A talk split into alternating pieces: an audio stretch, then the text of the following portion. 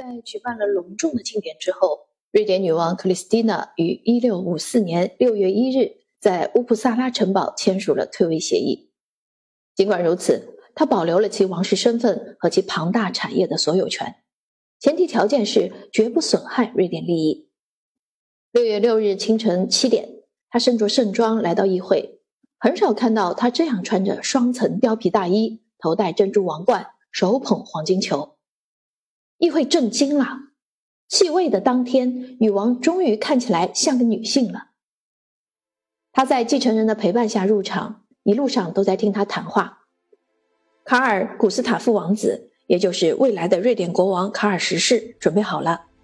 他在众人面前宣誓，大力赞扬了克里斯蒂娜，如同他的母亲一般。最后，克里斯蒂娜脱掉了象征着王权的徽章。身着素净的白袍，将他的表兄引向王位。一六五四年六月十二日，前任女王启程前往丹麦，随行护送队伍只有几名亲信，清一色都是男子。他也与随行男子同一装束，身着深色男士及膝紧身外衣，脚踏骑士靴，并随身佩剑。旅行中，他化名为多纳伯爵，没有一个人能认出他来。途经汉堡和安特卫普后，他于七月中旬抵达布鲁塞尔。如同他所要求的一样，在入住大使住所之后，他处于费迪南三世的保护之下。他是哈布斯堡王朝的神圣罗马帝国皇帝，同时也是匈牙利国王和波西米亚国王。那么，罗马怎么看待这件事呢？可以知道的是，瑞典人对于他的离开是长舒了一口气。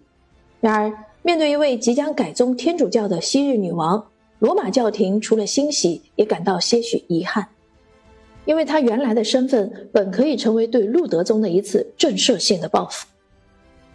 红衣主教们都倾向于迎接她的到来，然而新任教皇亚历山大七世不信任这位不可掌控的女子，他表示会接受克里斯蒂娜，条件是他必须先公开宣布自己的改宗天主教。于是。多纳伯爵开始了向罗马前行的漫长之旅，这是一场奇异的旅行。